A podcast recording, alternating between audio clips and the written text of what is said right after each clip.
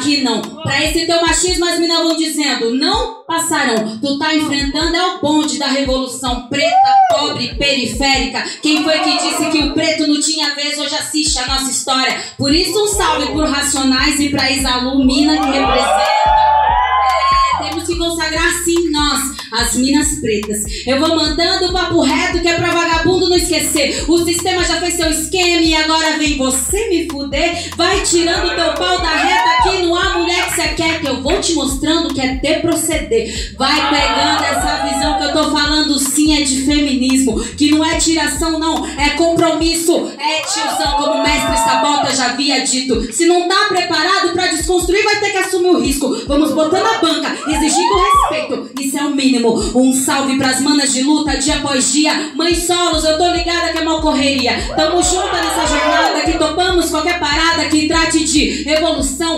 igualitária. Dale. Fala pessoal, tudo jóia? Estamos na quebrada, no Papo no Auge, na quebrada, quadro de nosso podcast, episódio número 6. E nessa quebrada eu estou com meu amigo poético Silas Veloso. Vamos saudar nossa voz, meu amigo. Seja bem-vindo mais uma vez aqui ao nosso programa. Fala Saulo, fala meninas, fala pessoal de casa. Que massa estar aqui com vocês mais uma vez, trazendo temáticas tão importantes para a galera da quebrada. Eu tenho certeza que o papo de hoje vai ser incrível, porque vai envolver arte, poesia, sensibilidade. Vamos nessa que eu estou aqui com expectativa incrível. Pois é, meu amigo, expectativas gerando na alta, o papo no auge na quebrada de hoje, conversa com vozes potentes, vozes da quebrada. Vamos trocar uma ideia com Amanda Timóteo e Elke Falconieri, do coletivo Islã das Minas, Pernambuco. Meninas, bem-vindas aqui ao Papo no Auge. De que quebrada vocês são para a gente começar aqui nossos trabalhos? De onde vocês vêm? De onde vêm essas vozes potentes? Antes de qualquer coisa, queria agradecer pelo espaço, pelo convite, poder estar participando desse programa. Muito massa estar aqui hoje compartilhando essa trajetória, essa história desse coletivo. É, eu falo da quebrada de Cajueiro Seco, Jabotão dos Guararapes, Zona Sul. Que massa, Amanda. Cajueiro Seco, que massa. É, Elke, e você, de qual quebrada você fala, Elke? Salve, salve, travesti na casa. Primeiramente, obrigada, Silas e Saulo, pelo convite, por estar cedendo esse espaço né, no palco no auge, para a gente estar tá falando sobre essa cultura tão rica e linda. Eu sou Elke Falconieri, sou natural de Garanhuns e atualmente sou moradora do Ibura. Que legal, Elke. Seja bem-vinda aqui ao Papo no Auge. Ibura, Cajueiro Seco, dois bairros extremamente representativos da quebrada da região metropolitana do Recife. Mais uma vez, sejam bem-vindas para falar de um assunto tão bacana, tão importante. E para a gente começar, é o que explica para a gente, para nossa audiência, o que significa Islã, né? Qual é o propósito dessa manifestação?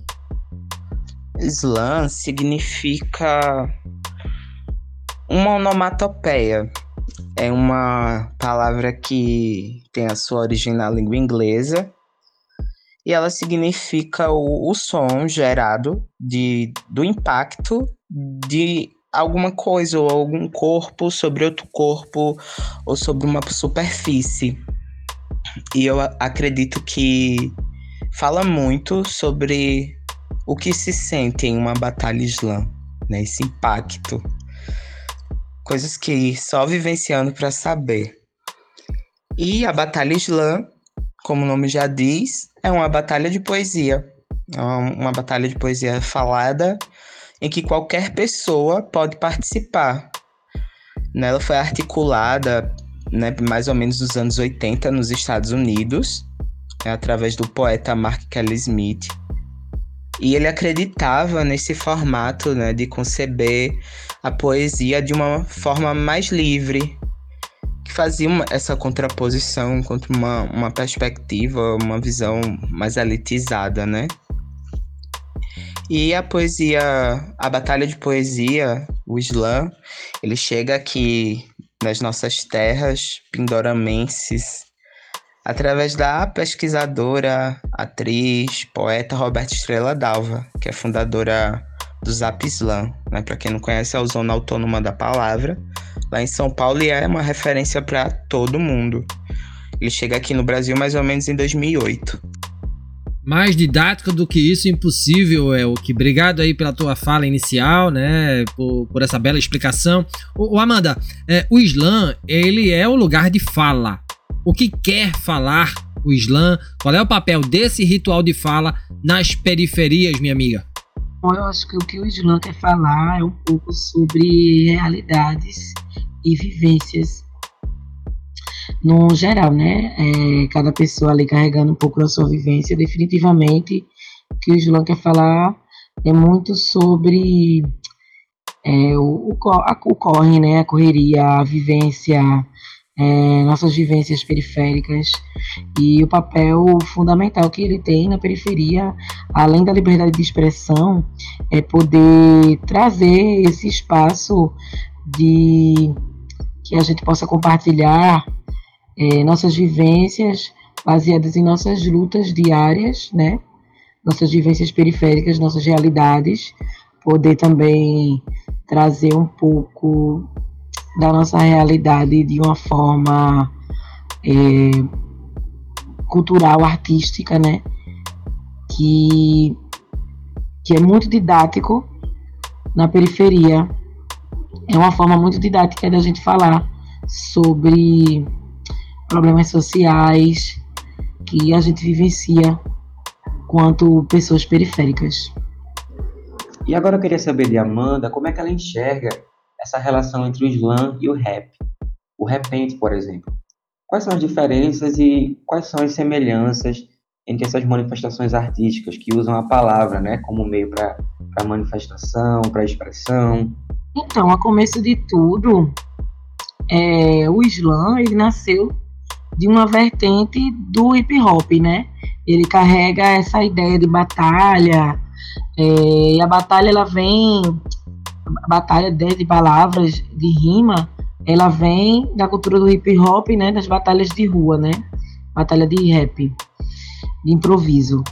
É, e aí o slam ele nasceu assim, dessa um pouco dessa cultura assim, do hip hop. Então, eles são muito similares não só pela palavra, né, que é usada, né, tanto a poesia como o rap e o repente, mas também como cultura de disseminação de ideias, né, de, é, baseado na, na arte, né, na cultura de, do hip hop. Então, a poesia, ela já vem mais daquela coisa que já está pronta, né, e geralmente você vai chegar lá e, e, e recita, mas ela já foi construída, já foi trabalhada, e a ação dela, né, no caso a apresentação dessa poesia, ela é mais baseada no, no discurso poético, né, a forma de recitar, os, a performance poética, ela carrega muito isso, né, a poesia de fala. E o rap já vem aquela coisa mais musicada, também tem gente que improvisa, né? Obviamente, elas por isso que elas são muito similares, mas já é algo mais ritmado. A questão poética do rap já é bem diferente, porque ela é criada para ser ritm, ritmizada de uma forma específica, né? E o, o repente é uma referência, acho que dos dois, assim, né? O repente é muito de improviso, na realidade, ele é, ele é basicamente isso, né? O significado dele é esse, inclusive, que é justamente essa pegada, né? Improvisada repetitiva. É, eu tenho uma referência de repente muito importante, inclusive aqui em Pernambuco, é de Jessica Caetano. Quem não conhece, pode procurar. Ela é incrível. É, interiorana, inclusive. E ela traz um pouco dessa referência, né? De repentista, assim. Show, Amanda. Obrigado aí pela, pela fala, né? É, é o que o slam tem a ver com competição. É, Amanda já frisou um pouco aí na fala dela anterior. Na tua visão, né? Como é que você, como é que é essa dinâmica competitiva de rimas e de falas? Explica aqui pra gente, para quem não tá acostumado com esse tipo de manifestação artístico-poética. Então, a dinâmica da competição é o seguinte: cada poeta né? E, e, aqui, né, os poetas que vão batalhar na, no Islã, a gente chama de Islamer, né? Cada um vai ter até três minutos para apresentar, né, poesias, escritos autorais. Passou de três minutos, vai ter um abatimento aí do, do, dos pontos. E essa pessoa ela não pode se utilizar de artifícios, né? não pode se valer de uma música, de um cenário ou figurino. Né? É a poesia nua e crua, o corpo presente. É... A gente tem né, a figura do Slam Master, que é, funciona como se fosse um mestre de cerimônia do Slam, que é o MC. E essa pessoa ela vai conduzir a competição, né, o evento. Não existe é, regras sobre o formato da poesia, ela realmente assim é livre. Não, não existe uma obrigação, uma obrigatoriedade de ter rima ou métrica. E ela pode ser lida na hora do, da performance, ou pode ser improvisada, isso fica né, a cargo da, da pessoa que está batalhando, do poeta slammer. E essas apresentações, elas são avaliadas por um júri que a gente escolhe, a gente do coletivo, no caso Slam das Minas Pé, a gente escolhe pessoas aleatórias da, da plateia e o Islã das Minas estabelece uma regra de ser de 7 a 10. Né? Tem batalhas Islã que vai de 0 a 10. A gente não gosta de zerar ninguém, na verdade. Até porque o nosso público é muito formado por mulheridades e feminilidades negras, indígenas, né? transexuais, travestis. Então a gente tá de boa aí de zerar as nossas. A gente vai de 7 a 10. E aí a gente pede né, que se leve em consideração, sobretudo, o conteúdo do poema e a performance.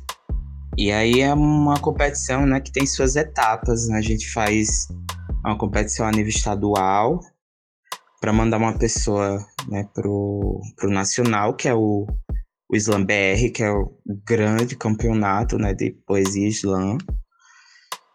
E para mandar uma representação né, do Brasil lá fora na Copa do Mundo do Islã. Amanda, e fala um pouco como é o Islã das Minas em Pernambuco, como é que funciona, onde é que vocês atuam, sobre o que é que vocês falam em Recife. Então, né, o Islã das Minas PE, ele nasceu da história antiga. Ele foi criado por mim e por Patrícia Naia, que é poeta também, já não faz parte mais do coletivo, mas atuou muito na construção do coletivo, do, do movimento. E ele nasceu de sarais de poesia né, de rua, né? É, a gente construía o coletivo Controverso Urbano, que era um sarau de poesia que acontecia na cidade, foi construído por André Medula, Patrícia Naia, eu e Tássio Russo, são artistas daqui, acho que alguns de vocês conhecem. A gente construía um, um evento na rua que acontecia no Parque 13 de Maio, né? Uma praça que, que na época estava bem abandonada pelo Estado e tinha a ideia de ocupação de espaços públicos. E com o tempo, eu e Naya senti muita necessidade de ter mais mulheres poetas, né? A gente via muitos homens participarem, mas poucas mulheres atuavam. E aí a gente ficava pensando, sempre matutando muitas ideias assim para poder trazer para perto é, essas mulheres que estavam escondidas, né? E que tinham medo de falar em público, justamente porque é, carrega essa coisa do silenciamento de nós mulheres, mulheres negras principalmente. E o Islã das Minas Pé nasceu disso. A gente viu que estava rolando algumas batalhas em outros estados e Naya tinha um pouco de referência com a galera de SP, né, que é onde surgiu o Islã. E aí a gente teve a de fazer, a começar a batalha. Então fomos a primeira batalha de Islã aqui em Pernambuco. Atuar, assim, né? Atuar realmente. E aí a gente fez a primeira batalha de rua na, na Aurora, ali, no Monumento Tortura Nunca Mais. E surgiram muitas e muitas mulheres e travestis. E isso foi muito importante pra gente. E aí a gente era bem imatura, né, e tal. E o Islã conseguiu desenvolver a gente essa despertou a gente, né? Esse desejo de não só ser movimento poético, mas também ser o nosso trabalho, né? Com o tempo a gente foi absorvendo dessa forma e a maioria das mulheres que a gente conseguiu impactar foram justamente é, feminilidades negras e da periferia. Essa, essas eram as pessoas que estavam ali atuando no movimento. Isso foi muito importante para a gente, né? Então, ele tem esse significado muito importante de vivências periféricas, pretas, de feminilidades, de diversidades. É, nós somos hoje um coletivo é, de fato LGBT que ia mais, né?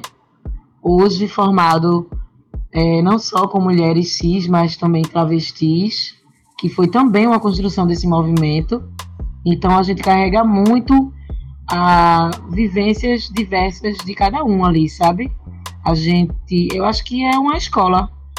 É, eu aprendi muito mais coisas no Islã do que eu aprendi no ensino médio, estudando literatura, saca? Não tinha noção de tantas poetas negras que eu poderia ter acesso. Hoje, essas, esse acesso de, de, da literatura negra, né, de, de feminilidades, ela é inclusive são referências de perto, né, minhas, são referências que a gente construiu com um movimento poético aqui em Pernambuco. Então, o Islã das Minas PE, ele carrega muito também a força nordestina, né, de poéticas nordestinas, de, po de poetas nordestinas. É, a gente tenta sempre ressaltar isso, justamente porque a gente sabe quanto é injusto a, a qualidade de tratamento artística, cultural, sabe? Da nossa região, assim, quanto a gente tem pouco investimento para isso, tanto na literatura como no geral mesmo, como produtoras culturais, né? Porque para além de tudo somos produtoras culturais, né? Nós no coletivo tem DJ, tem dançarina, tem, enfim, todas fazem alguma coisa, né? E a gente carrega muito isso, assim, gosta de enfatizar que somos um coletivo que levanta a nossa bandeira nordestina, né? E quando a gente chega na competição do Islã nacional, são poucas pessoas do Nordeste que tem ali batalhando. E aí, é, então é muito importante para a gente fazer esse, essa batalha acontecer, né? Tem a competição no final do ano, é importante para para a gente fazer essa, essa ligação assim com outros poetas, né? Viajar para outro estado, conhecer as outras vivências de Islã que existe também, é, carregar um pouco da nossa cultura daqui, o que a gente constrói enquanto coletivo, enquanto movimento no nosso território pernambucano. É, me lembro muito bem que no primeiro ano do Islã, quando a gente conseguiu entender essa importância assim de levar o nosso estado, foi quando Belpuan ganhou, né? Ela foi o primeiro ano da nossa batalha e foi justamente o primeiro ano em que Bel ganhou a Nacional do Islã é, lá em São Paulo, né? E ela carregou muito assim essa coisa do de Pernambuco, né? Falou muito, usou muitas referências.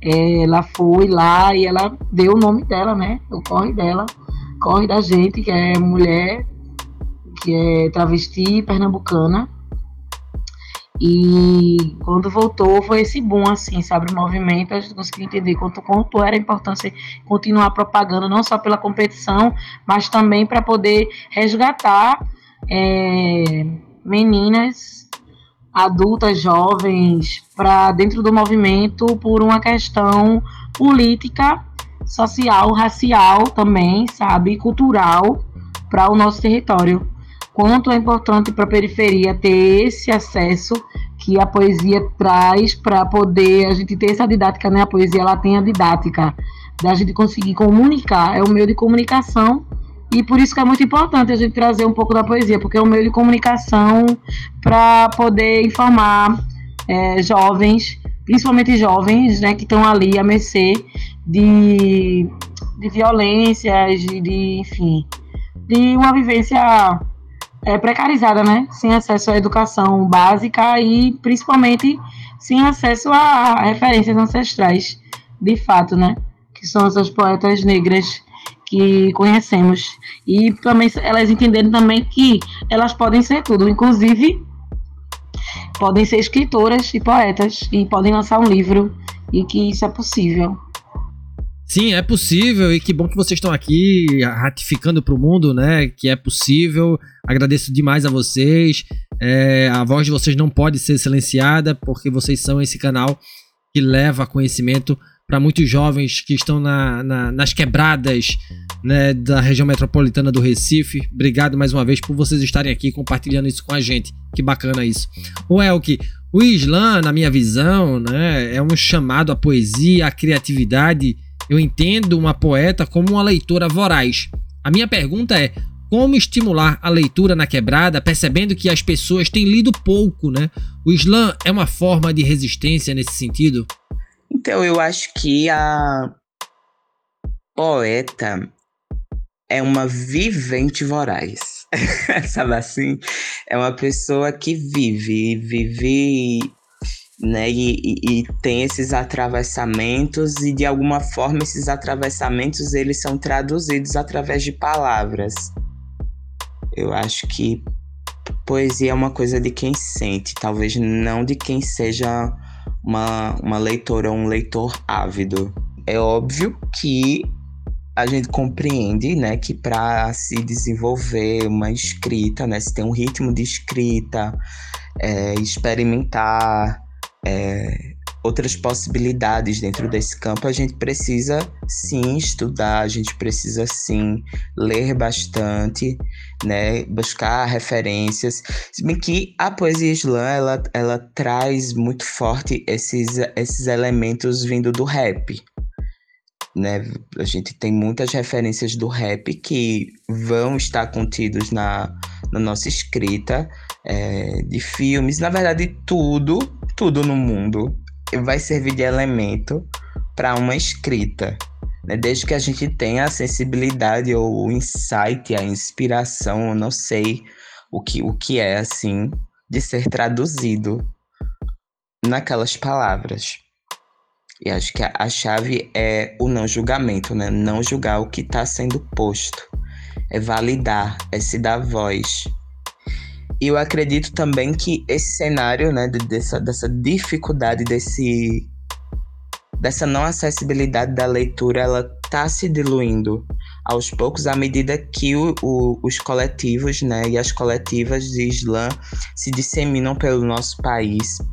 Né? A gente traz essa linguagem que é próxima, que aproxima, né, pessoas que geralmente a, as literaturas afastam né? Uma linguagem que vem de periferia, que vem de favela, que usa referências de favela, que fala sobre dores, amores, sobre a natureza, sobre ancestralidade, sabe? Tudo o que já faz parte da vida dessas pessoas e desses jovens, né?